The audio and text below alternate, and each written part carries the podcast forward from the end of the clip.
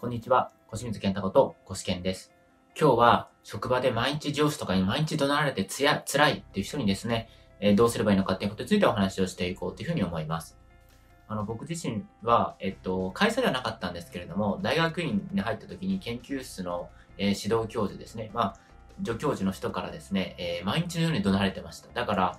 小清水って、僕、まあ、名字は小清水なんですけど、小清水って呼ばれるだけでもう、こう、背中がピンとなるみたいな感じはもうつい最近ですね。つい最近もまでずっとそれがもうトラウマみたいなこと残っちゃってたんですよね。で、えっと、じゃあ僕はこれから、まあどうやってその、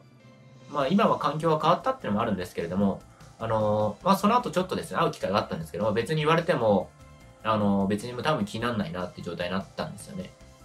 で、それは、えー、なぜそうなったのかっていうと、今までの僕ってずっとその怒られたら、怒られた時に、あ、自分が悪いから怒られたって思ってたんですよね。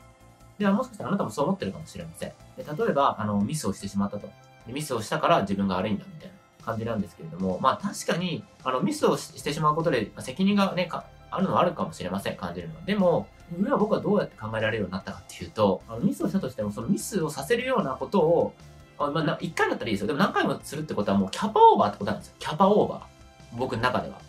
で、僕はそれ示してるのにやらせるってことは、それ無理なこと言ってんだよみたいな、ふざけんなよみたいな思うようになったってことなんですよね。で、これ思うようになったっていうのは、結局、あの、まあ、例えばそういうふうに会社だったら、あなたがミスをしたとしても、そのミスの責任は、あの、あなたにないってことなんですよ。あなたにない。あの本当に原因なのは、そういうミスをするような仕事をたくさん振ってきてる上司の問題なんですよ、本当は。だって、それでなんか、あの問題を起こ起こしたとしたらですよ、その責任を取るのは、もしもあなたが役員、まあ多分これ見てるって言ったら役員じゃないと思うんです。役員じゃなければ、役員の人は責任取るんですよ。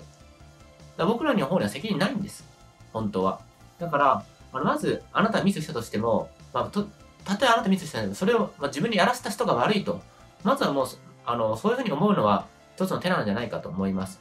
あの、何でも自分に責任があるように思えっていう人もいますけれども、それやると鬱になります。僕自身もそれやって鬱になります。何もかも自分のせいなんだと。とにかく自分が悪いからっていうことですよね。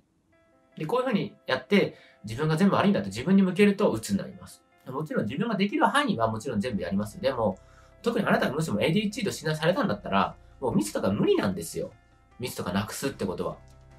もうこれ無理だと思ってもらった方がいいと思います。で、それで、それで、そういうことはね、もしも分かった、分かってるんですけども、伝えてください、ちゃんと。僕自身もずっと伝えてました。で、伝えてもやらせるってことは、もうそれ、そいつの責任ですから。完全に。だって伝えてるんですかこっち無理だと。その上でも、あれ言いましたよねと思う。だから、もしもあなたがね、僕は ADHD を髪型するしないってあると思いますけれども、僕は今の結論から言うと言った方がいいと思います。あの、言った方が、結局、あんまりね、相手が配慮してくれないと思うかもしれませんけど、言ったとしたらもう責任は相手にありますから。だって自分はできないって言ってるんですかそういうことが。クローズでやりながら会社を通い続けて相当辛いと思いますよ。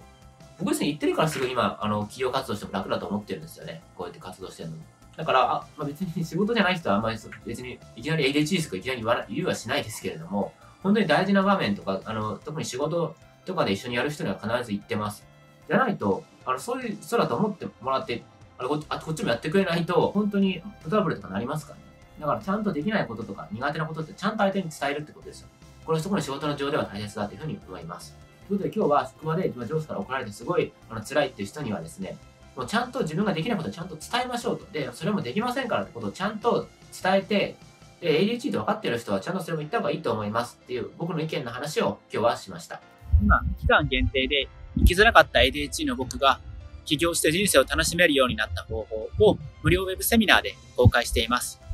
無料ウェブセミナーの登録はこの動画の下の部分ですね、をクリックして、そこから参加をしてください。また、この動画がいいと思ったら、ぜひいいねとチャンネル登録をお願いします。